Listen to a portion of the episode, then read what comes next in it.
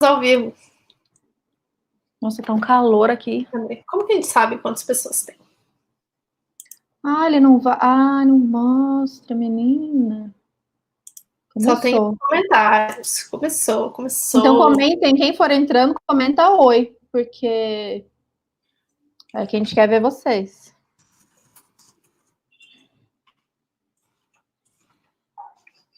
É meio solitário, né?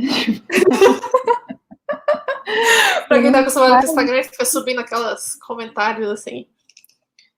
É um pouco solitário.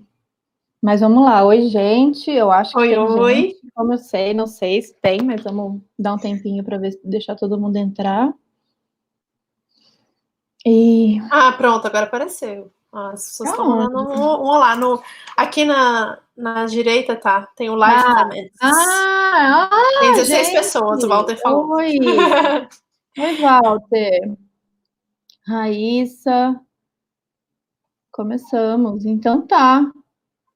tá. Já tem até pergunta e tem oi. Então, beleza. Então, bem-vindas, todas bem-vindos também, bem-vindas também. Bem-vindas. pessoas. É... Então, ótimo que a gente está aqui para mais uma live da UVA. A gente fica muito feliz sempre de participar de qualquer conversa nesse momento que tem, tem que ser desse jeito. E a gente está sentindo falta dos encontros presenciais, de ver vocês, muitas saudades. Mas Sim. essa é a nossa forma agora de, estar junto, de trazer esse debate. A UVA tem trazido essas lives toda é, quinta-feira, debates muito incríveis, já rolaram. Não sei se vocês já viram, mas é só acompanhar aqui no canal que elas ficam aqui, diferente do Instagram, que faz a gente falar e sumir para o universo depois. Aqui fica. E aí vocês podem acompanhar. E então é essa, nossa vai ficar aqui também, mas chama a galera para assistir ao vivo, porque é mais emocionante, né? Se tiver uma Sim, emoção, com certeza. Já, já, vai sentir essa emoção. É, então é então, isso. Obrigado, União Vegana de Ativismo, que é uma galera, na verdade, né? Não tem pessoas específicas do Brasil inteiro que estão se reunindo para fazer isso acontecer. E já adiantando que sábado vai ter uma muito legal sobre saúde mental também, né?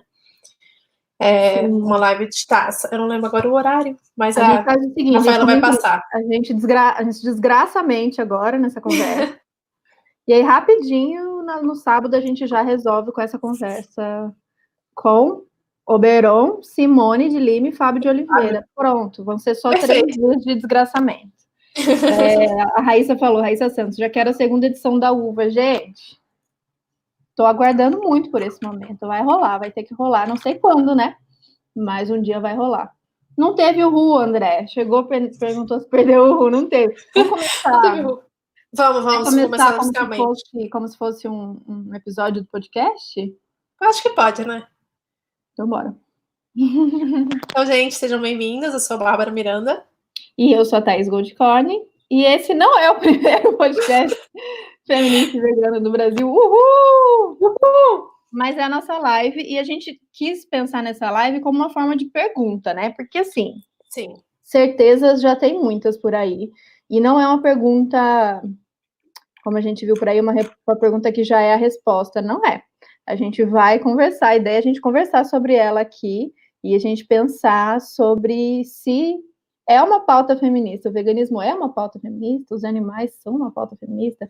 Vamos conversar com, sobre isso nesse tempinho que a gente tem aqui, e a gente não quer é, ficar falando sozinha, diferente do podcast, que aí sim é solitário, no, no primeiro momento de gravação. A gente tem vocês aqui juntas para construir isso com a gente, então vai mandando. Eu estou amando as... as perguntas, vai mandando as perguntas mesmo para a gente ir construindo esse debate juntas. É, eu acredito que a maioria da galera que está aqui, a gente pediu muito que vocês convidassem amigas feministas não veganas ou é, amigos não veganos, pessoas fora da nossa galera, mas acredito que a maioria daqui é a nossa galera. Então, para a gente fazer um exercício, tragam perguntas que vocês às vezes é, são questionadas, por exemplo, num almoço de família, pelo pai, pelo tio, ou os homens que estão aqui, que eu vejo que tem alguns exemplares, o que, que vocês ouviram quando vocês viraram veganos vegetarianos no trabalho de vocês? Esse tipo de pergunta é bom mesmo que a gente já esteja é, familiarizado, para a gente debater, para a gente levar isso depois para esses lugares, porque na hora dá uma raiva e a gente meio que não sabe, né, o que falar, e às vezes nem é mesmo o melhor momento, mas ir elaborando esse exercício de, de como falar é, sobre uhum. isso, como trazer esse debate, às vezes, num espaço que você não consegue trazer, porque parece muito resistente e tal. Então, bora lá. Então, acho que a gente vai começar, na verdade, com uma introdução que a gente já preparou um roteiro, porque somos muito organizados, de vez em quando, né, Thaís? Nossa, eu, na, eu nessa quarentena, gente, o que é organização? E, aliás, eu tô falando isso, toda a oportunidade que eu tenho, eu tô falando. Esquece o, a sua noção de organização, uhum. de desempenho, de produtividade que você tinha antes, porque não, não estamos vivendo do mesmo jeito. Então, para relaxar um pouco, porque eu não tenho produtividade, nem sei o que é mais. Mas vamos dar essa introdução, que eu acho que muitos de vocês já conhecem pelo podcast, quem ouve o podcast. É... E aí, a partir daí, vocês podem ir perguntando, tirando dúvidas, enfim. O Daniel perguntou se a Bárbara é a mesma Bárbara namorada do Vegano Vitor. É, exatamente, essa mesma Bárbara sou eu. e indica artigos que discutem veganismo e feminismo. Vamos falar sobre isso mais para o final. Então, vamos lá para o nosso roteirinho. Então, Thaís, por que, que você acha que tem mais mulheres veganas? É mais fácil para a mulher virar, virar, vegana? Essa é uma das perguntas mais comuns que a gente recebe, né? É. é e essa, é além de ser a pergunta que uma das primeiras que a gente recebe, é uma coisa que quando você se torna vegana, vegetariana, é a primeira coisa que você repara, né? Uhum. Você, ou mesmo se você não é, mas se você frequenta, por exemplo, feiras, feirinhas de, de comida, de artesanato vegano, se você entra em grupo de discussão, grupo de Facebook vegano, é, qualquer um ambiente que, que vá falar de vegetarianismo, de veganismo, rapidinho você vai reparar que é uma maioria, assim, e é uma maioria assustadora, não é uma maioria 60-40, é uma maioria, muitas vezes, 90-10, 80-20 de mulheres. E, e aí, a gente, acho que a resposta, eu não me questionei, acho, de primeira, tipo, eu não observei, é. pareceu que fazia sentido, sabe? E é justamente daí que vem essa, essa nossa, o que a gente pode trazer de contribuição depois de ter é, aprofundado esse estudo com Carol J. Adams, com ecofeminismo, e depois de algum de tanto tempo ouvindo isso em eventos e tal, porque parece natural, né? Não parece estranho a gente falar que sentimentos como compaixão, empatia, é, ou quando é tratado de maneira rasa, dó, cuidado, afeto, é, são sentimentos relacionados ao feminino, né? São, senti uhum. São sentimentos e são comportamentos que são muito facilmente atribuídos a gente desde sempre. Então, quando eu vou dizer o exemplo meu, quando eu comuniquei à família, porque tem esse momento, né? Se quiser, depois vocês me contem, esse momento que você vai contar para a família que você virou vegana. Eu tive esse momento de tipo, eu vou, vou, vou, precisar falar, porque minha primeira estratégia foi falar que eu não estava comendo porque eu estava enjoada, eu não estava afim. Uma hora eu falei, uma hora eu preciso falar de verdade. Quando eu falei, a reação de, de todos eles, pai, mãe, irmã, tio, da maioria deles foi, ai, mas faz sentido. A Thaís sempre foi mais bobona assim mesmo, mais sentimental demais. Ela tem dó de tudo, ela quer cuidar de tudo. É, faz sentido. Ela abraçava cachorro de rua quando era pequena na rua, combina com ela, sabe? Isso, isso não é estranho. Então, quando eles atribuíram essas características a mim, junto com características relacionadas ao veganismo, de primeira eu fiquei um pouco incomodada, porque eu sabia que não era, apesar de eu ser sim essa pessoa emocionada, carinhosa, que isso não era um problema, e a vida inteira eu achei que isso era um problema, é, que não era só isso, eu tinha entendido uma outra coisa, eu tinha, eu tinha tido uma, uma percepção, eu tinha descoberto uma, uma outra forma de ver a nossa relação com os animais, né? E aí reduzir isso, eu fiquei incomodada com isso, e, mas isso ficou num lugar assim que eu na, na época eu não entendi muito bem. Isso, e... na verdade, é o que dentro né, da, da, teoria as pessoas chamam de essencialismo, é você colocar a mulher nesse lugar como se fosse essência dela mesmo, é, ser essa pessoa que é mais né, tem mais compaixão, mais empatia, que sente a dor do outro, e quando na verdade a gente, depois de um tempo, começa a estudar mais e saber que é uma construção social, né? Então não tem nada a ver com essa com esse sentimento que representa o feminino do, do amor e da compaixão, como se os homens também não tivessem essa capacidade, entendeu? Isso, e aí, justamente devido a essa nossa socialização de não por acaso, a gente ser socializada como essa figura relacionada ao cuidado, ao cuidado com todo o cuidado da casa, cuidado da família, o cuidado da, de, de não só da família nuclear, mas das pessoas idosas da família, de alguém doente da família, e aí o cuidado com a preocupação com todos em volta. Então, se você é mãe, e aí na escola tem uma coisa, tem que organizar a festinha, ou alguém teve um problema, e aí vai rolar, rolar uma união, uma vaquinha, um mutirão para cuidar. Da... É a mulher, sabe? E quando você percebe que esses são esses lugares que a gente foi colocada, é um lugar da socialização e é esse lugar que combina com o veganismo, porque a gente está falando de cuidado e de olhar para o outro, o outro oposto, a outra ponta vai ser uh, uh, justamente o contrário de tudo isso, vai ser o como eles foram, os homens foram socializados para não sentir, para não demonstrar, é, para não demonstrar afeto, para não demonstrar, para não chorar, para não sofrer. Então, como que nessa conta de que mesmo os caras que depois resolvem entrar em contato com uma teoria, ou ver um documentário, ou de alguma maneira, mesmo que seja ali, nem o veganismo, seja por uma questão de saúde, resolvem é, não comer carne vermelha, né? Que a, a, rola isso assim muito. Ou, sei lá, enfim, qualquer coisa que chegue perto de, de um sentimento que possa parecer preocupação, ou com ele, porque aí ele seria o caso da saúde, ou com o outro, não bate com como eles foram socializados de, de não demonstrar, de não sentir tudo. Então, aí entra esse conflito, e aí por isso que as primeiras piadinhas, as primeiras é, implicâncias com os homens que viram vegetarianos são relacionando eles ao quê? Ah, virou mulherzinha, ah, mulher mandou, viadinho, qualquer coisa do tipo. E a gente repete essas coisas, né? E todo mundo repete isso, e a gente não entende de onde vem, por, por que isso, mas a gente aceita.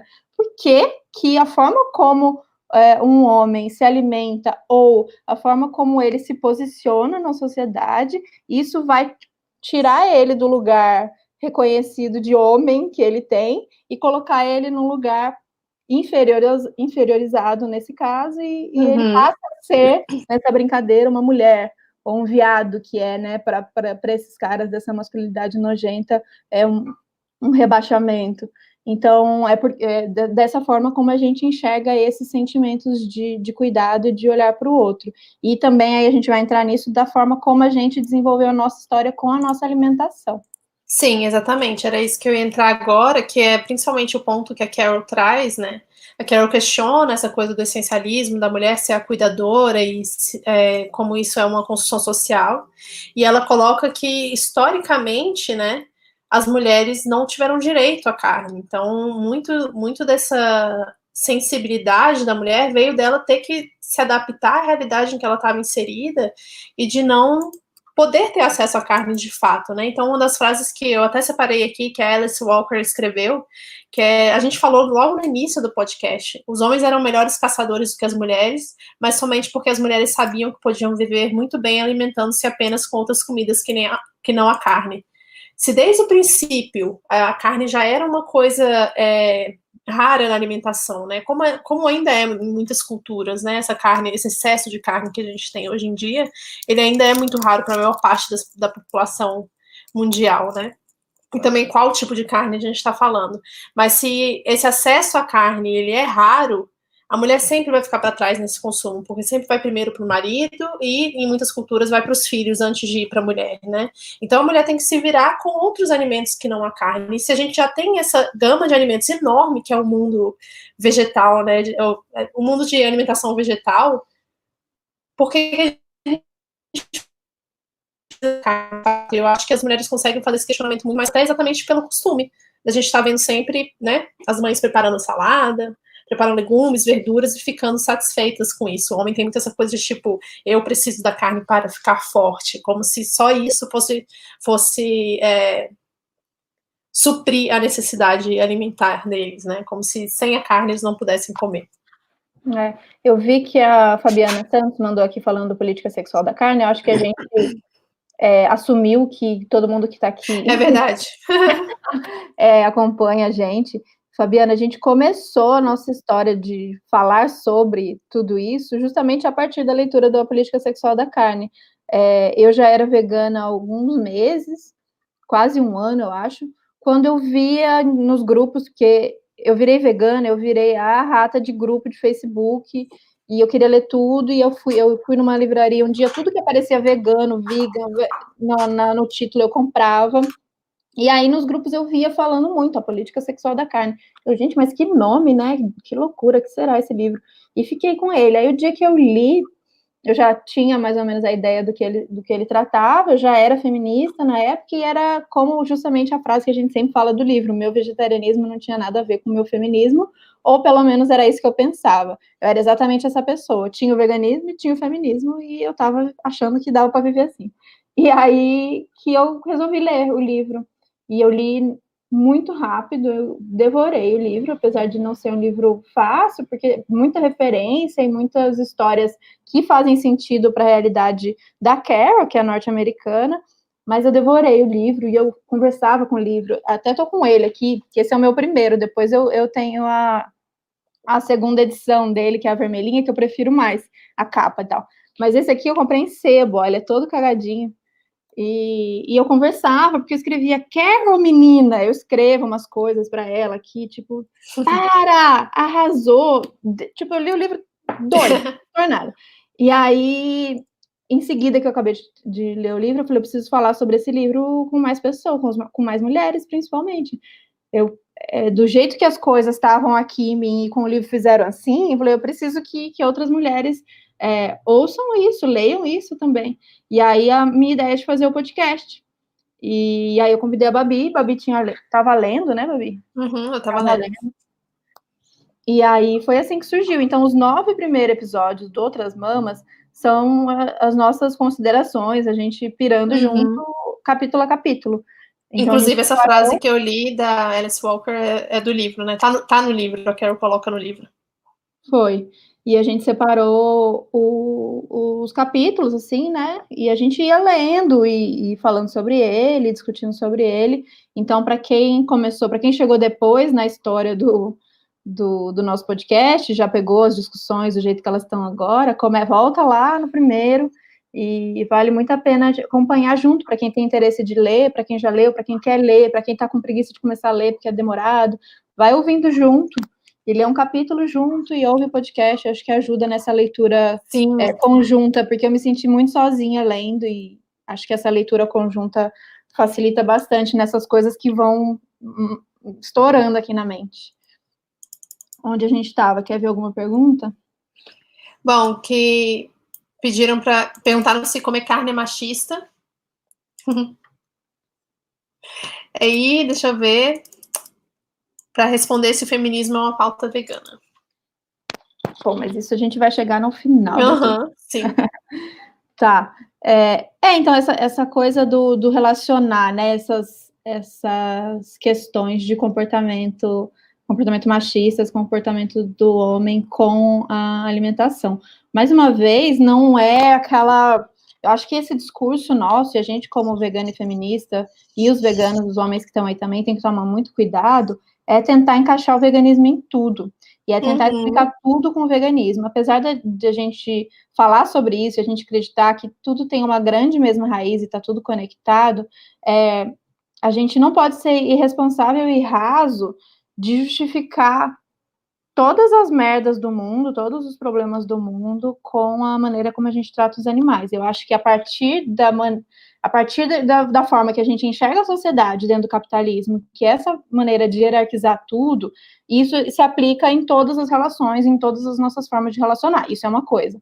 Agora, a gente pegar a maneira como a gente trata os animais e em cima disso justificar, não é tipo começou aqui, veio para cá, e aí por causa disso acontece isso, né? É uma, é uma forma é, geral como a gente se organizou como sociedade dentro desse sistema e que o sistema existe os de cima e existe os de baixo. Então, nesse sistema aqui, a gente vai ter os que é, dominam e os que são explorados, os que oprimem e os que são violentados, a gente vai reproduzir essa mesma lógica para todas as nossas relações. Então, nessa questão da, do, do comer carne, essa, essa explicação que a Babi deu de que a carne sempre foi um alimento, quando a gente passou a tratar ela como alimento, é um alimento que não é assim igual uma uma semente que você planta e dá, e plantando sempre dá, e ela vai dar mais e tal. É, a gente passou, precisou passar por processos e por desenvolvimentos na história da nossa humanidade para a gente comer carne do jeito que a gente come hoje. Então, uhum. o animal que precisava, é, quando a gente era nômade e, e coletava o que comia, até a gente ver um bicho. E a gente, gente, é a gente desse jeitinho aqui, que essa unha que eu tenho aqui, é, querendo comer um bicho, e o bicho é mais rápido que a gente, muitas vezes, não é simples e tal. Então, até a gente conseguir um bicho, e a gente vê que a gente conseguia matar um bicho, pra gente assar um bicho, pra gente comer um bicho, né? Não era Já assim, foram ah, anos dessa um da humanidade. eu vou comer um bicho aqui no café da manhã, no almoço, no café da tarde, porque eu tô afim, entendeu? As coisas eram muito mais longas e complexas. Então, a, a frequência disso era muito mais espaçada. Quando a gente começou com o avanço da, da indústria, primeiro a propriedade privada, então colocar esses bichos trancafiados, isso já foi um salto enorme, porque a gente passou a não só comer a carne do bicho, como descobrir que se o bicho fica trancado lá comigo 365 dias por dia, o bicho vai passar para os seus ciclos, né? Que é igual a gente. Então, se eu tenho uma vaca e a vaca fica grávida, a vaca vai ter leite. E aí, olha que interessante, eu tenho leite aqui dentro da minha casa, e dentro da minha propriedade, então eu posso consumir isso, a galinha a mesma coisa e tal. Então a gente foi passando por esses processos todos de é, transformando esses animais em mercadoria, isso foi é, aos poucos, isso foi nesse processo de transição é, para o capitalismo, e a gente começou a ficar muito bom nisso. E a gente uhum. ficou muito bom nisso quando a gente descobriu que na indústria dava para fazer isso com muito bicho e muito rápido né? Uhum. E aí, de uhum. repente, todo mundo começou a comprar, conseguir comprar a carne de bandejinha. E, de novo, todo mundo, quem todo mundo, né, conseguiu comprar essa carne de bandejinha? Porque ainda assim, esse, esse animal, essa carne, foi dividida em, em, em, em carne de, de primeira e, e, por aí vai. Então, é, tem essa discussão muito de como a carne sempre foi relacionada a um alimento de poder. Então, quem tinha poder comia carne, quem não tinha não comia. Então, tem a divisão, tem a, a, política sexual da carne, que seria essa: homens comem carne primeiro e se sobrar, a mulher come, e tem a política racial da carne, que a Carol fala no livro também. Então, uhum. quando as pessoas passam, quando, quando esse homem que começa a ter essa relação de ser uh, o, o, o possuidor dessa, dessa, desse alimento, dessa carne. E aí ele, se ele está no topo, porque ele pode se alimentar, tudo que está abaixo dele, ele pode explorar, ele pode dominar. E as mulheres, nessa, dessa maneira que a gente se organizou, dentro do capitalismo patriarcado, estavam embaixo. Então, por isso que muitas vezes, então, quanto mais, talvez tenha essa relação, quanto mais esse homem, hoje, vamos falar 2020, enxerga a carne como essencial, ele acha que ele é merecedor mesmo e que ele tem que comer porque foda-se, porque primeiro ele do que os outros. Então, muito provavelmente esse comportamento dele que foi estimulado desde sempre na sua criação. Se ele tem isso muito aflorado, ele vai reproduzir isso em outras áreas da vida dele. Então, ele uhum. vai achar que a mulher também é a propriedade dele e que foda-se ela não quer ficar com ele. Ela tem que ficar com ele porque ele é o merecedor, o incrível, o maravilhoso. Então, acho que tem essa relação hum, dessa maneira, sabe? Quando é esse... uma relação, na verdade, pelo patriarcado, né? Tá. Assim, o patriarcado ele, ele, ele contempla todas essas coisas dentro do capitalismo, a posse da mulher, a posse do animal, como se tudo pertencesse aos homens brancos, héteros, cis, né?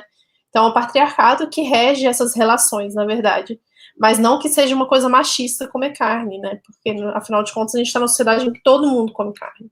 E se esse fosse realmente essa relação, né, de causa e efeito, não existiria homem vegano machista, por exemplo. O que a gente sabe que é uma tremenda mentira. Uhum. Porque, aliás, come, dá quase para fazer uma relação de que eles ficam ainda mais. mentira. continua, mas, não, mas continua, na verdade. Eu não sei se a gente fica assustada porque tem uma primeira ilusão de que ah, o cara é vegano, nossa, então ele deve ser muito incrível, legal, e ter compreendido que as opressões estão relacionadas, ele. E aí, pã, você descobre que o cara é mega machista, ou quando nas eleições a gente pode ver a quantidade de vegano votando em Bolsonaro. Então, é, dá, apesar das coisas estarem conectadas, as pessoas conseguem dissociar as coisas e, e olhar só para esse lado. Ah, então eu vou é, olhar para essa questão aqui, realmente, os animais não merecem ser explorados, porque os animais não têm culpa de, de como a gente é, e eu vou virar vegano. Que vide dado Dolabella. Uhum. Mas todas as outras áreas da vida dele em que ele é o cara que continua tendo essa, é, essa posição de superioridade, do jeito que a nossa sociedade se divide, ele não quer olhar, não. Ele não quer rever. Uhum. Então, ele continua reproduzindo as mesmas coisas. Então, Sim. acho que realmente tem essa relação mais é, de raiz mesmo, mas ela não é causa e efeito, e você tira uma, não, necessariamente você tira a outra. E por isso que a gente fala tanto da importância desse veganismo que olha para todas as que olha para todas as outras causas e que relacione, que aí faz a, o, o trabalho de intencionalidade, porque senão você vira vegano e você continua reproduzindo. E, e aí, não só pela questão individual, né?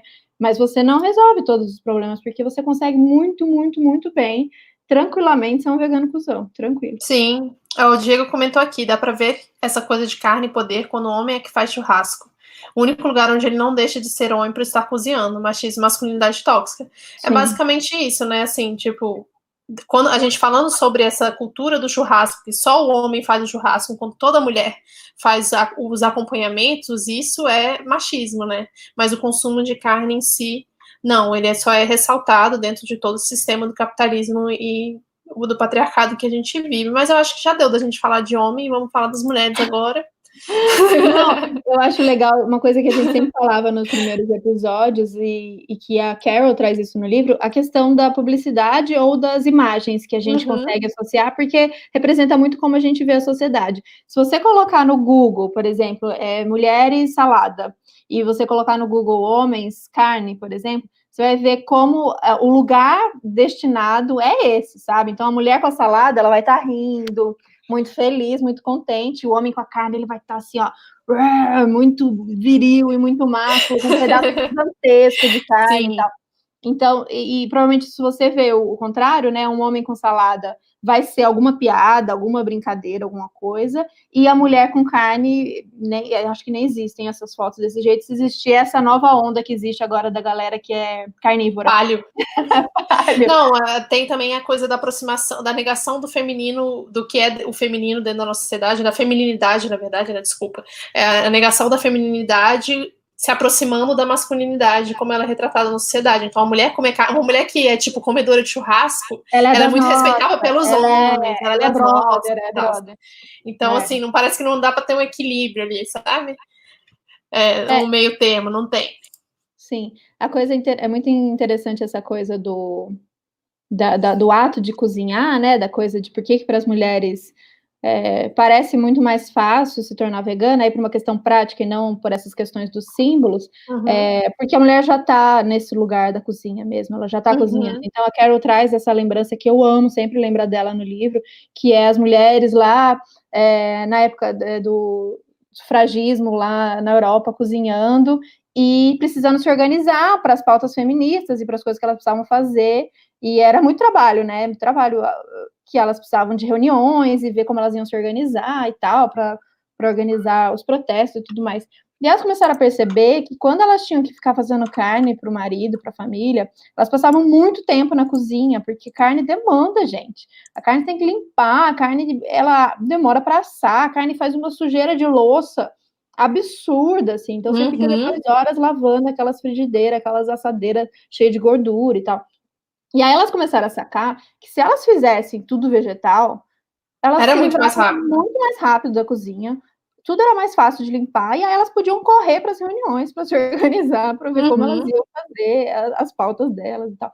E isso é muito interessante de pensar como a gente consegue relacionar isso em infelizmente, até atualmente, em todas as áreas da nossa vida, sabe? Quem controla a cozinha sabe como funciona uma cozinha, e aí você, consegue entender a dinâmica, aquela, vamos para a pauta de autonomia na cozinha, você consegue entender o que, que vai te alimentar, o que, que vai te manter satisfeita, como você vai ser mais prática, como você vai fazer as coisas mais rápido, é, que variedade vai te saciar mais e tal. Então você consegue, começa a ter esse olhar e você consegue entender o que meio que seu corpo precisa para te manter bem forte, vivo e tal. E essa, esse distanciamento dos homens do cozinhar, da, né, da cozinha, então ele só aparece lá para brilhar na hora de assar a carne no churrasco, mas na verdade ele não tem noção nenhuma de ingredientes, de tempo, de preparo, de louça, de bagunça, de, de de organização da, da dispensa, o que precisa comprar, o que está acabando, o que precisa deixar de molho, né? No geral, dessa, das famílias que ainda se organizam uhum. dessa maneira.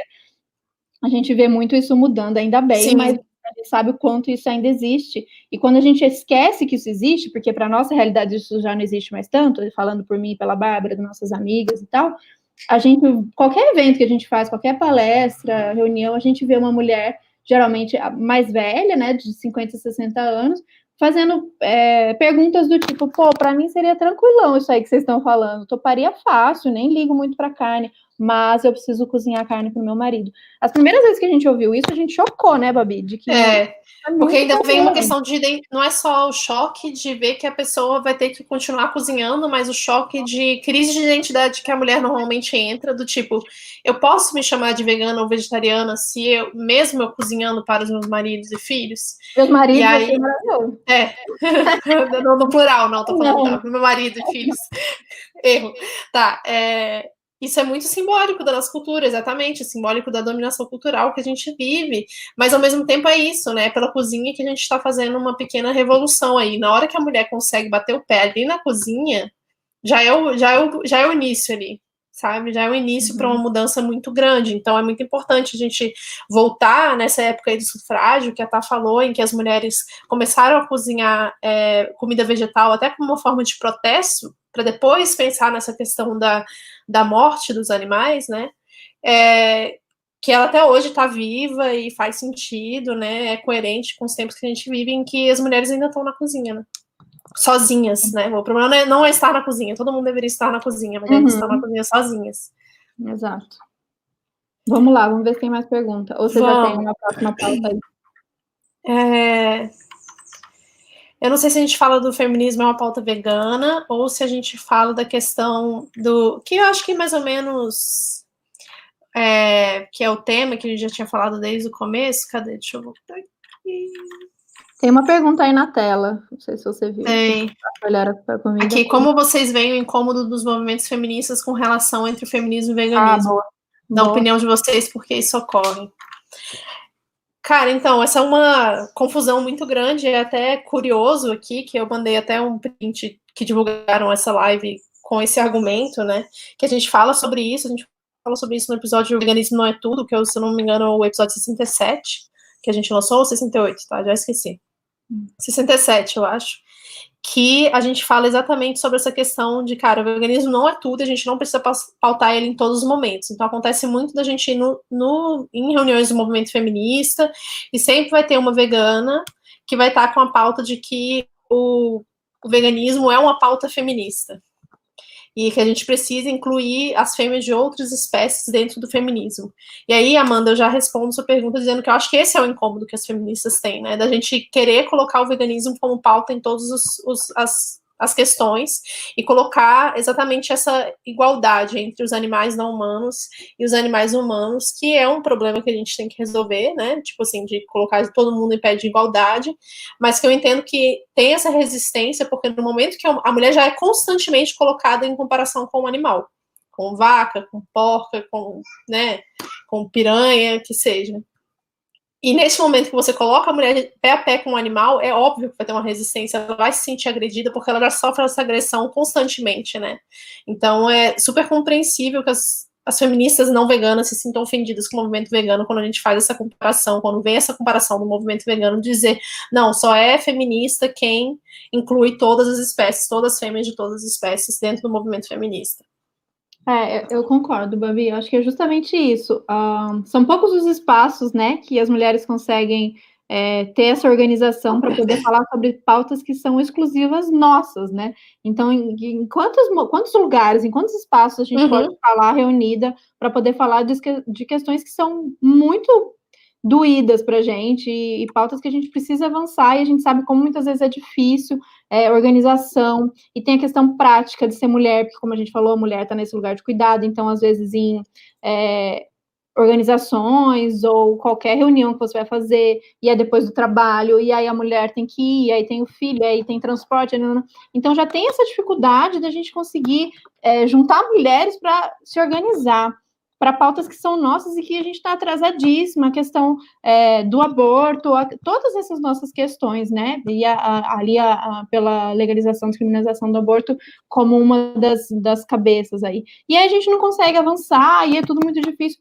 E aí, de repente, vem uma outra pauta, vem um outro grupo para dizer que eu, com todo esse meu esforço, toda essa minha luta, eu não sou feminista suficiente porque eu não incluí vaca e galinha na, na, minha pauta.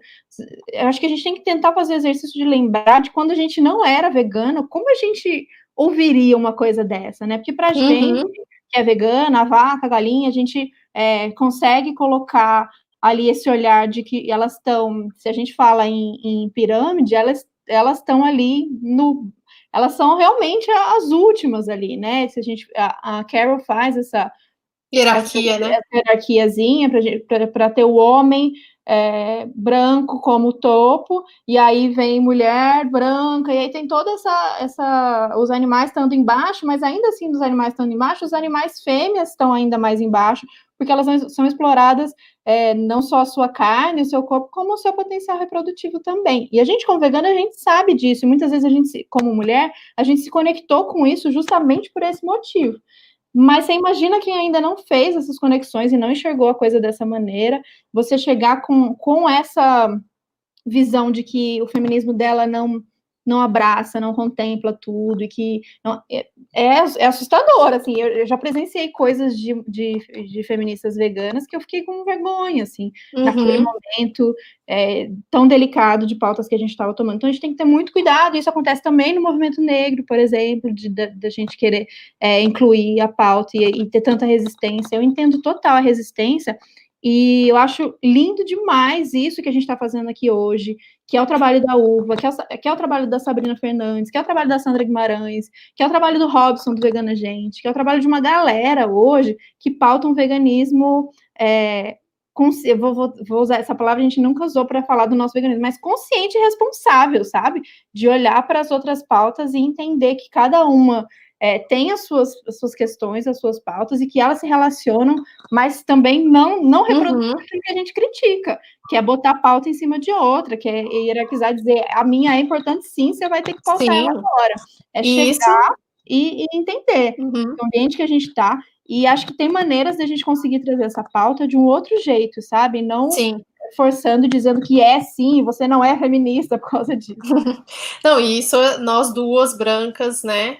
É, falando aqui, cara, a gente não tem ideia do que é ser uma pessoa negra feminista que está ali lutando no dia a dia pelo direito das mulheres mães, da periferia, principalmente as mães periféricas, periféricas. Você comparar o direito reprodutivo de uma mulher dentro do contexto social que a gente está inserido com o direito reprodutivo de uma vaca, por exemplo, é, são coisas completamente diferentes, são vidas completamente diferentes, né? Não é que a gente não pode, aí já respondendo a Fabiana, não é que a gente não pode igualar a vida de um ser humano a, a, a vida de um animal não humano, né? Mas é uma, a gente está dentro de um sistema tão complexo de direito que, por sinal, é muito voltado para a criminaliza, criminalização de tudo, né? E se a gente inserindo aqui outra pauta do abolicionismo, por exemplo, se a gente é abolicionista penal e abolicionista, né, com relação aos animais, a gente tem que pensar que os, a vida dos animais não se encaixa dentro desse direito penal que a gente está acostumado a viver pro, como seres humanos, né? Tipo, então a gente não pode pensar na lógica de direito do ser humano para o direito do animal da mesma forma. A vida vale tanto quanto, mas são em diferentes contextos. Então acho que a gente pode começar a conversar sobre isso. E outra coisa que a Sara falou é que algumas mulheres também se sentem incomodadas quando falamos de fêmeas por conta do cissexismo. Nem toda mulher é fêmea. É verdade, tá certíssima, sabe? Se a gente tá pautando aqui uma interseccionalidade, inserindo todos os tipos de pessoas possíveis que existem nesse mundo, de configurações de relacionamentos e de identidades, a gente não pode só falar porque são fêmeas, a gente precisa incluir no movimento feminista, né? Uhum.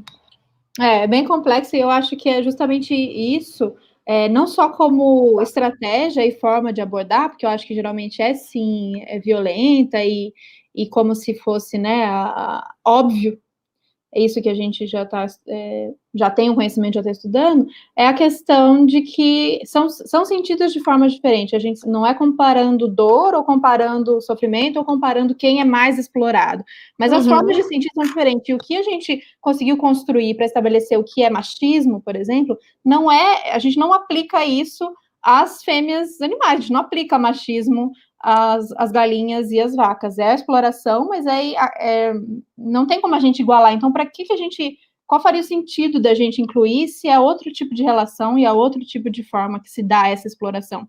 É exploração, é violência, é opressão, mas é outra, é sentido de outra forma, é aplicada de outra forma, sabe? Eu acho que. E também nesse sentido de ficar disputando, é, é, pouco importa, sabe? A gente entendendo que é opressão, que é violência, a gente, se o nosso desejo é acabar com todas, se a nossa luta é para que não exista mais nenhuma forma de exploração e de violência, é, é, é por aí que a gente tem que construir o nosso discurso, sabe? Então, acho que cabe obviamente não existe ninguém que você não possa falar sobre veganismo, né? Ah, não, mas aí também a pessoa já sofre muito opressão, então não cabe falar da opressão dos animais porque é demais. Eu não acho, eu acho que existe momento, existe forma, mas acho que qualquer pessoa é, a gente pode conversar sobre. E a gente, esse episódio que a Babi falou que a gente fez, que é veganismo não é tudo, era justamente esse momento de aproveitar é, é, essa situação de pandemia, de crise, crise da crise que a gente está vivendo, é, para pautar veganismo. Obviamente a gente quer pautar veganismo e acha que devemos pautar veganismo em todos os momentos. A gente é vegano, mas é a forma responsável com, com que a gente trata isso, sabe? Não aí depois chegar no momento de jogar uma bomba, no momento que está de crise humana e que as pessoas estão morrendo, e que as pessoas estão com medo, e as pessoas estão sem trampo, para falar, tá vendo? E os animais, vocês comem animais também, né? Eu acho que é muito da forma. E tem muito vegano aproveitando desse momento para uhum. dizer. Avisei vocês, vocês ficam explorando o animal, vocês ficam jogando lixo no oceano, uma hora a natureza ia se revoltar contra vocês, e a culpa é nossa, os seres humanos são horríveis, e blá, blá, blá. Eu acho que é, é responsabilidade no discurso, é basicamente isso. Sim, com certeza. É, a Sara tá mandando mais mensagem com relação a isso, e o André também, né? Pode proceder dependendo de quem fala, às vezes sem entender isso, mas tem quem fala de forma transfóbica. Com certeza, é isso. Tipo, a pessoa vira vegana, ela não deixa de ser machista porque ela virou vegano, ela não deixa de ser homofóbica ou transfóbica porque ela, ela virou vegana. Os outros preconceitos, eles con continuam existindo, né? A não ser que realmente ela entre num processo de desconstrução contínua, que eu acho que é muito do caso das pessoas que estão aqui na uva, né? Pelo menos eu, eu posso me colocar como exemplo disso também. Eu era uma pessoa completamente diferente há três anos atrás.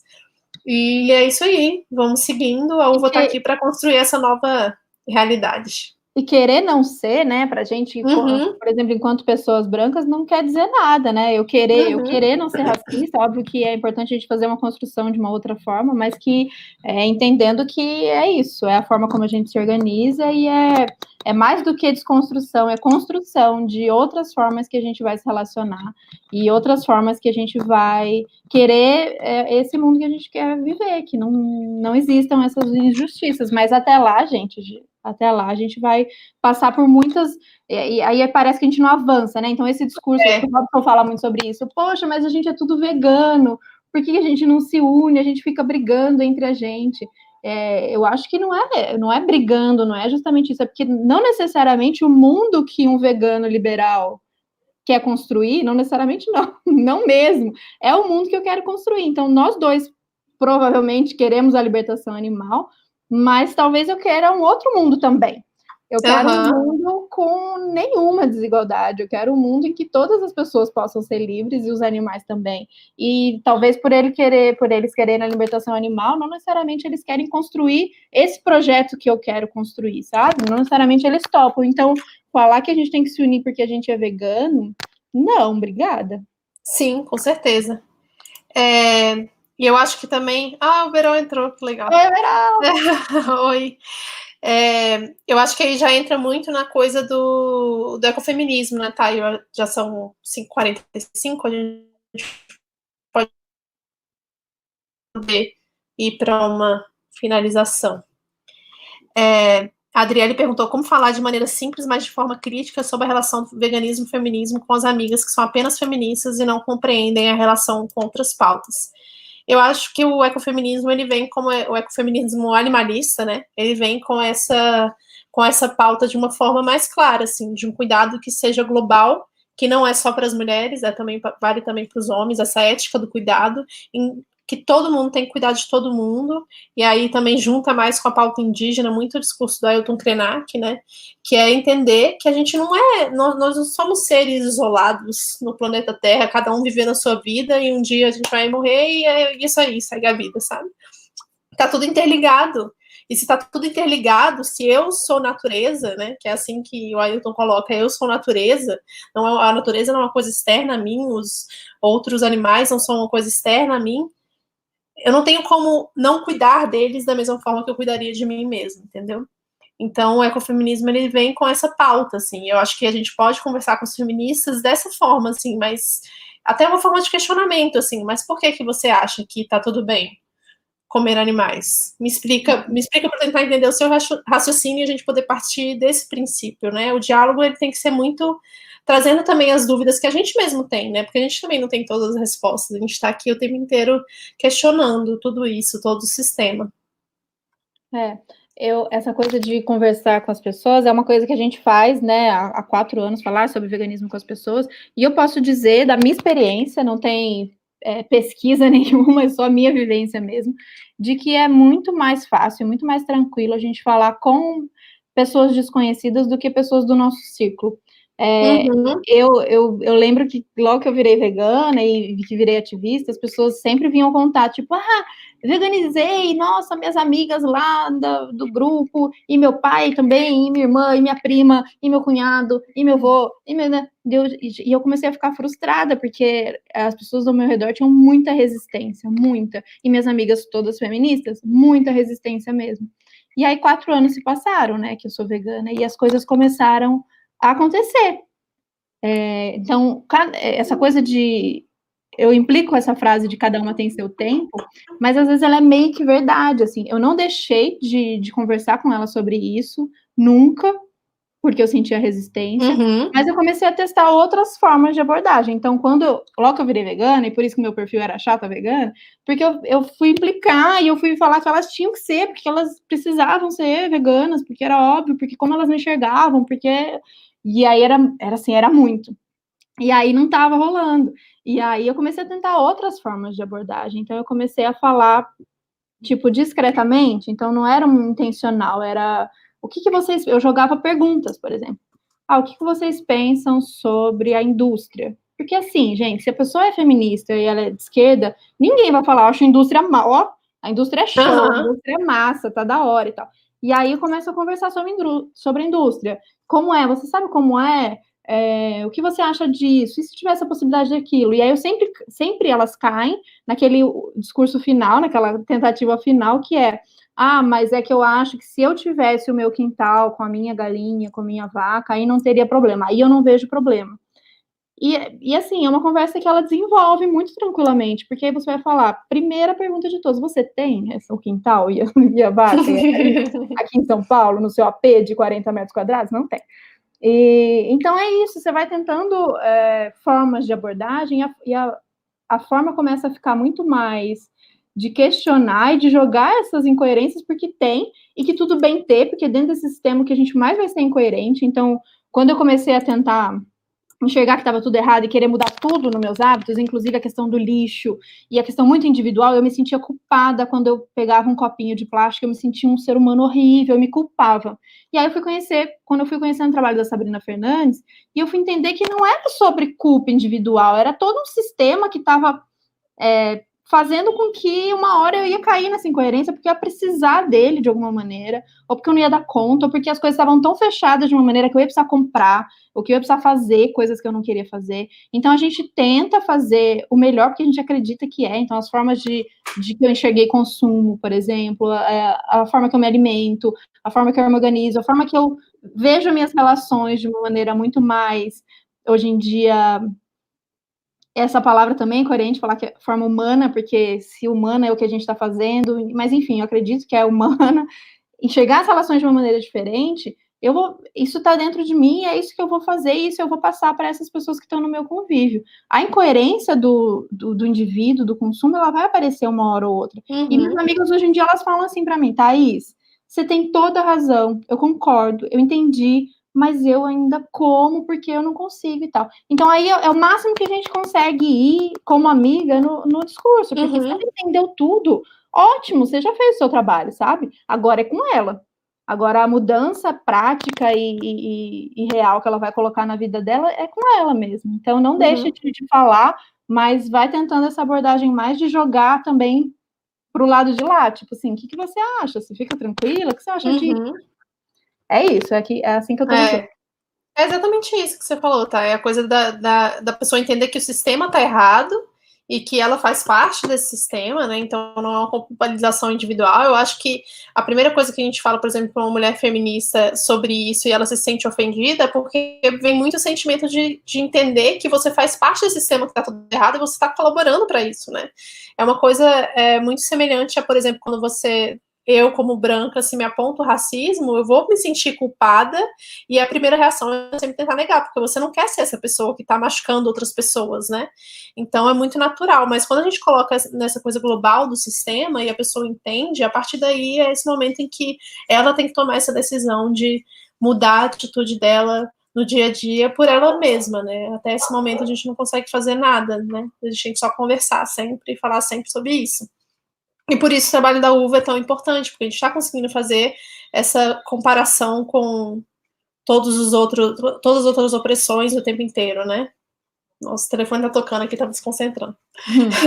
É, é, e, e é, por isso a importância também da gente se organizar e a gente fazer isso de forma coletiva. Por isso a importância dos coletivos, porque às vezes a gente fica tentando ali um ativismo, uma, um ativismo solitário que sempre é importante também você conversar com as pessoas da sua família, com as suas amigas, mas quando você vai, quando você se reúne com outras pessoas que também acreditam naquilo que você acredita, e no, no, momento que você troca com elas, no momento que elas te trazem uma experiência é, delas, ou que vocês se organizam de uma forma de que vai ter método, de que vamos fazer assim, vai ter vídeo, ou vamos para a rua quando puder, e vamos escrever um zine, ou vamos fazer um podcast, ou vamos sei lá, formas e formas de fazer alguma coisa, você vê a coisa tomando forma e, e, realmente toma outra proporção, assim, o negócio. Então, eu recomendo muito para a gente se organizar, sabe? Fazer o nosso trabalho individual é importante, mas se organizar é, eu acho que é a única maneira.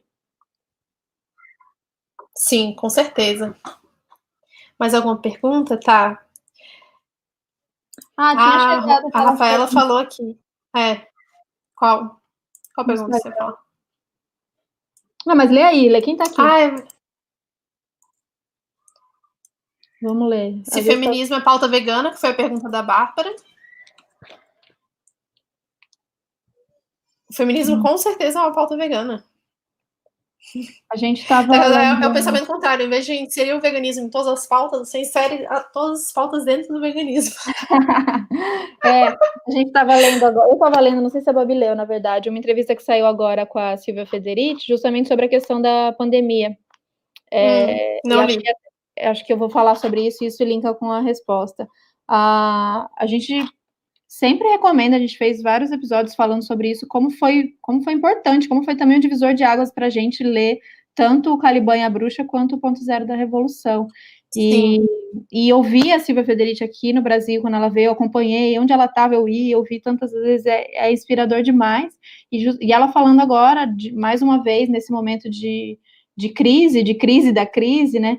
Como, mais uma vez, como sempre, as mulheres são as que vão sofrer mais nesse momento de crise. Então, as mulheres estão na linha de frente na questão do cuidado e na questão do, da, do cuidado abrangendo também a terra e a alimentação. Então, qualquer crise, a crise do nosso sistema vindo por onde vem, seja pelo clima, seja a crise de, dessa pandemia que a gente está vivendo, a crise financeira, qualquer crise, ela vai chegar na, na, na quem está ali segurando todo o resto dessa, dessa turma nesse trabalho de reprodução, que é a mulher. Então, se a gente não coloca né, nesse, nesse veganismo que a gente quer, né, nesse, nessa, nessa luta nossa, a gente não coloca feminismo dentro dessa pauta, é, a gente não está conseguindo avançar, porque são as mulheres que estão segurando, uhum. primeiro, a alimentação da maioria dessa galera, a terra, então as mulheres agricultoras, porque, né, se a gente vai falar, Sim. se vamos usar o, o, o, do jeito certo, que é a maioria de quem está trampando nisso, se é feminino, vamos falar que são as agricultoras e não os agricultores, é, o cuidado com uh, a natureza, então são as mulheres que estão na frente. Então, como a gente vai falar de um veganismo que quer pautar autonomia alimentar, um veganismo que quer pautar reforma agrária, um, um, um veganismo que quer pautar alimentos sem veneno, como que a gente vai pautar isso? Sem falar das mulheres. Se a gente não falar das mulheres e, e, e de como elas estão enfrentando essa luta muitas vezes sozinha. Então, uhum. acho que mais do que mais do que obrigatório a gente trazer sempre essa pauta. E uma coisa que a Babi a gente sempre fala, a gente, que a gente começou lá essa live falando de que as mulheres são a maioria no movimento. E aí, quando a gente fala de destaque, quando a gente fala, então, vamos falar de pautas é, que vêm junto, é, culinária, por exemplo. Então, se a gente está falando de alimentação, a gente vai falar de mulheres é, que trabalham na cozinha, que são, que são chefes, enfim, de todos os lados, são a grande maioria. Mas se eu pedir para vocês pensarem agora, não na vegana, no geral, dos chef, chefes em destaque que a gente conhece no Brasil, nomes de alguém que vai estar tá na capa da, da Veja, sei lá. Em quem que, quais são os nomes que vão vir? Então, apesar da gente estar, tá, das mulheres ainda estarem na linha de frente, tanto na, na questão da culinária, no ativismo vegano, em várias áreas que são mais relacionadas ao cuidado, que já era o lugar que, que colocaram a gente para ser, a gente é a maioria, mas a gente não é o destaque, a gente não é a prioridade. Então, pauta de mulher é pauta de mulher, então é feminismo uhum. ou pauta de mulher. Todo o resto, toda pauta de falar de trabalhador, pauta, qualquer outra pauta, parece que tem que implorar para conseguir colocar uma, uma, uma pauta que relaciona as mulheres. Então, espaço de mulher é onde vai falar de mulher, todo outro espaço é neutro. E o que, que é o neutro? O neutro é o masculino. Então, uhum. acho que se o veganismo se propõe, e eu acredito que se propõe, a construir uma, um outro modelo de se organizar, é prioridade nossa mudar essa lógica e colocar as mulheres aí como pauta tão importante quanto, na verdade, mais, né? Porque a gente já está aí na frente desse, dessa luta mesmo. Então, é isso. Uhum. Não tem como a gente não falar sobre isso. Ah, tem uma pergunta se o Caliban é bruxa aborda veganismo. Não. Não, não, a Silvia Federici nem é vegana, na verdade, porque o Caliban Bruxa fala sobre é, trabalho reprodutivo, né, na verdade. Ah, não, Caliban, desculpa. Fala como sobre a mulher foi parar dentro desse ambiente interno que é a casa, né? Trabalho reprodutivo é outro livro da, Mas da Silvia Federici. consegue relacionar muito, né? Justamente muito. ela fala, é, a história da mulher. Então, a gente. É, é isso. O que, que a gente faz? A gente vai lá ler a política sexual da carne. aí você ouve outras mãos, aí você vai ler o Caliban e a Bruxa. E apesar dela não tratar, ela está falando desse espaço e como a gente, como a gente chegou uhum. nesse lugar que a gente chegou. Sim, que é com o, certeza. O, o, o, fechado, o doméstico. É, o, o espaço que é o interno, né? Interno. A gente não, a gente não tem direito à rua, a gente não tem direito à cidade como a gente chegou nesse lugar. E aí a gente consegue relacionar como a alimentação, ou como a forma como a gente é vista, a forma como a gente é tratada, por que a gente tem que enfrentar uma batalha quando a gente tenta ocupar espaços que não são para gente, que são os espaços uhum. internos, que é a rua, que é o palco, que é a frente, que é. Entendeu? Daí, por isso, Com a gente certeza. que relacionar os dois livros dessa maneira, sabe? E, e, e, acho que o livro ganha outra dimensão. Se você lê o Caliban e a Bruxa e você já é vegana e já tem esse entendimento, a gente consegue pegar várias coisinhas ali que a gente fala, hum, tá bom. Agora entendi. Sim, com certeza. E a Sara perguntou: vocês acham que as pessoas veem dificuldades em tornar veganas por terem resistência com a cozinha, trabalho doméstico? Vocês acham que isso tem a ver com feminismo e veganismo?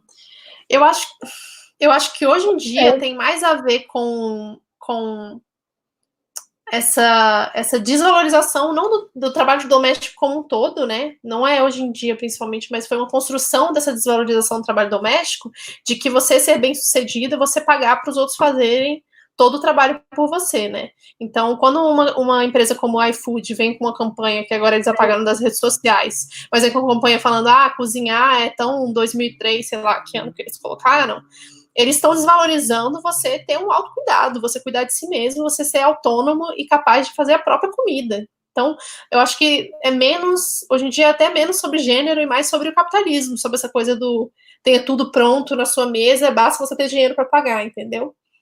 É, até valorização do, do, do capital em si mesmo, dessa relação que é feita apenas pela troca de dinheiro, né? A gente sempre viu isso, sei lá, essa coisa de delivery vem muito do, dos, dos, Estados Unidos, né? E a gente sempre achou o máximo, assim, ter delivery. E delivery é uma coisa muito recente no Brasil, eu acho.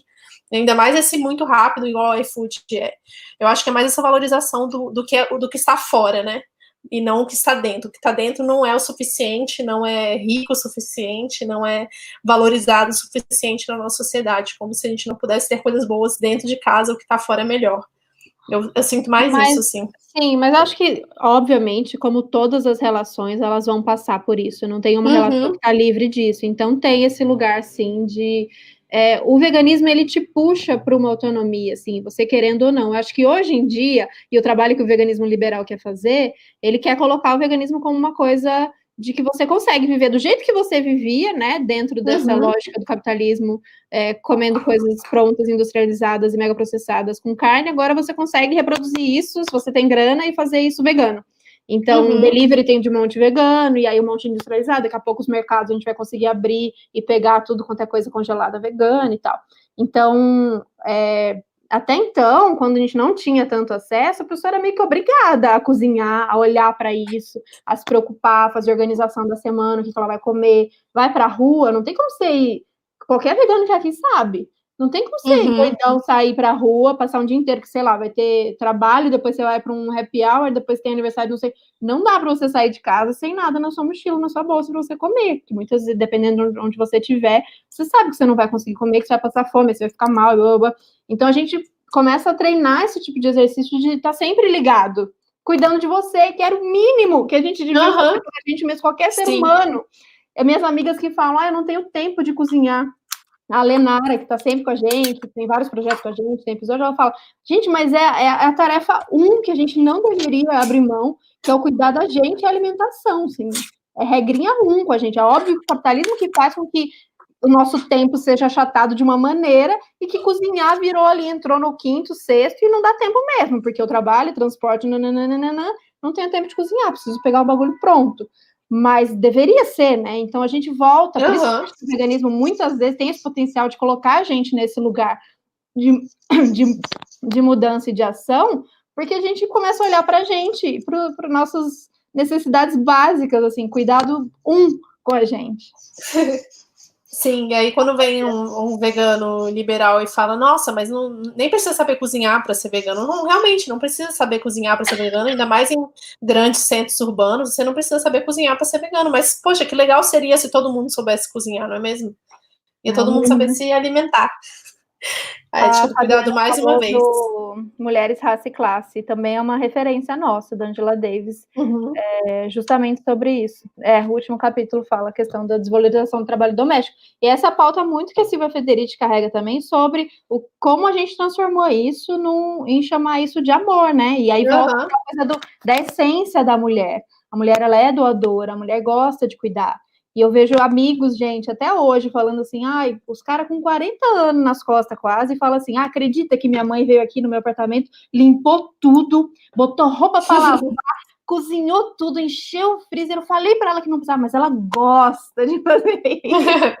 ela, ela sente prazer. É óbvio, né, que ela sente prazer. É a forma que ela é a forma que ela foi colocada de, de, de dizer que aquilo é amor, né? A uhum. devoção àquele homem de 40 anos até hoje ela precisa, ela, é a forma que ela que, ela, que foi colocado para ela de demonstrar amor e, e de e a cozinha é a maior amor, prova de amor dessa, né? É esse tipo de cuidado. Então, por isso que tem essa, ai, cuido da minha família, porque eu amo, blá, blá, blá. Uhum. E aí uhum. vem Federici falar, o que vocês chamam de amor é trabalho não pago. Isso é trabalho. É. Trabalho doméstico, ele é trabalho. Exatamente. Então, é muito interessante para o capitalismo colocar nesse lugar de que é amor, de que é cuidado com a família, uhum e que não é trabalho, não é porque existe, enquanto existe um ser humano, essa mulher cuidando dessa casa, o homem está podendo ir para a rua e trabalhar e servir ao capital e fazer a uhum. coisa virar. Então, para enquanto um homem está lá fazendo esse trampo ganhando salário, ele só é possível fazer isso porque tem essa mulher cuidando de todo esse trabalho reprodutivo uhum. para fazer essa casa acontecer, para fazer essa alimentação, a roupa, tudo isso acontecer. Então, é, isso é uma pauta que a gente não pode deixar de trazer para o veganismo também, porque a gente esbarra nela muitas vezes.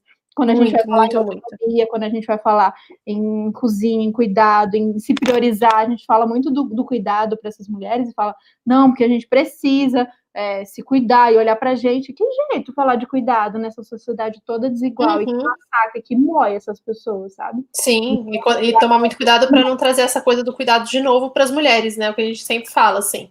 Tem mais mulheres virando veganas, a gente está falando da ética do cuidado, e é natural que as mulheres se sintam jamais culpadas, porque a culpa faz parte da existência de ser mulher dentro dessa sociedade, das mulheres se sentirem cobradas para fazer mais esse trabalho, né? Então, assim, tá, todo mundo agora seria muito legal que todo mundo começasse a cozinhar. E a mulher, assim, pô, mas eu já faço tanta coisa, eu ainda vou ter que aprender a cozinhar comida sem, sem animal, que eu não tô acostumada, né? Sem nada de origem animal, porque eu não tô acostumada a cozinhar. É mais um para conta. Por isso que seria legal se todo mundo fizesse esse movimento junto, né? E aí eu acho que tem um pouco a ver com o que a Gi perguntou pelo Instagram, que a gente tinha colocado caixinha de pergunta antes, que ela falou: o que vocês acham da frase bebo leite da sua mãe? Inadequada para militância veg? Eu acho inadequada. E eu vou falar por quê? Porque tem dois tipos de abordagem diferentes. Uma coisa é você falar, não é sua mãe, não é seu leite, né? Como se assim, você não pode beber um leite que não é da, espécie, da mesma espécie que a sua, de um animal que é da mesma espécie que a sua. E outra coisa é quando uma pessoa fala, vai beber o leite da sua mãe em vez de beber o leite da vaca. O que é extremamente agressivo quando você para para pensar que você nunca vai falar isso para um bebê, você vai falar isso para uma pessoa que é adulta e não ama mais, é né? então, assim, vai beber leite de quem, gente?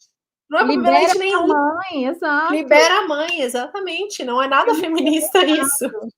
Olha, Babi, eu não tinha pensado nisso. É, eu pensei exatamente isso, cara. Não, depois dos dois, três, se você quiser fazer a amamentação prolongada do seu filho, tá tudo certo também, quatro anos, seja lá quantos anos for. Mas depois disso, gente, vida adulta não é para ninguém que tá bebendo leite. Uhum. Então, quem dirá leite da vaca, né? Mas assim, não é. Beber o leite da sua castanha, alguma coisa assim. É, uma coisa assim, né? Eu acho que isso é mais legal do que vai beber o leite da sua mãe. Eu gostei da pergunta da Sara, porque boto fé. Qual vai ser a primeira cidade que vocês vão com outras mamas quando essa crise passar? E por que a Fortaleza Ceará? É isso. Não tenho o que dizer. Nem não tenho o que dizer. Gente, é eu acho que vamos, vamos encerrando por aqui, não é mesmo? Para não dar, não atrapalhar muito também o tempo da Rafaela que está coordenando tudo aqui. Ela precisa trabalhar. Hum. A gente quer chamar vocês para o próximo, próximo debate da uva que vai ser sábado. Eu não perco com... por nada. Não, porque esse vai estar perfeito, que é sobre saúde mental, com Veron, Simone e Fábio, que vai estar, assim, demais. Muito obrigada, Uva, pelo espaço. E se tiverem mais dúvidas, só seguir a gente em todas as redes sociais. Ah, rapidinho. Alguém falou sobre a questão da dica de livros Ah, tal. é verdade. Eu vou prometer um negócio que eu né, nem combinei com a Babi, a gente falou meio por cima, nem sei se eu vou conseguir cumprir, mas vamos. A gente tem um grupo no Telegram, que é grupo nosso nas nossas ouvintes para a gente debater sobre tudo isso aqui e muito mais. E aí a gente vai reunir tudo que a gente tem de bibliografia, de dicas e também de material e vamos, vamos criar um drive, vamos fazer uma biblioteca com isso.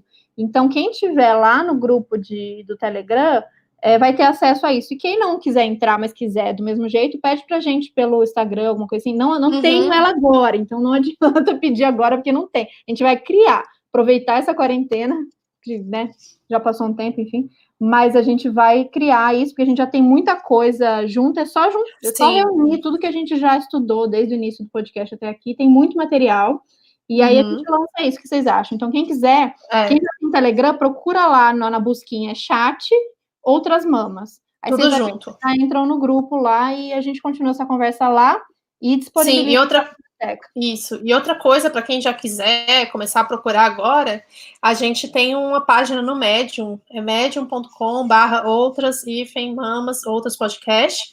Lá tem todas as nossas referências que a gente usa para gravar os episódios. Então pode dar uma olhadinha lá que já vai ter vários artigos, várias reportagens. Então a gente vai mandar lá tem tudo lá. Na verdade a gente vai reunir toda essa bibliografia que a gente já usou para trabalhar. O nome do grupo é Chat Outras Mamas no Telegram. Tá Deixa bom? Eu escrever aqui, não sei se dá para ler assim ou tá ao contrário. Aí, ó. Não, tá chat... tá certo. É isso. Só buscar lá. Foi tá muito bom? legal, Obrigada, gente. gente. Obrigada pela participação de vocês e até a próxima. Valeu. Até a próxima. Beijo. E agora a gente sai? As pessoas estão aí ainda.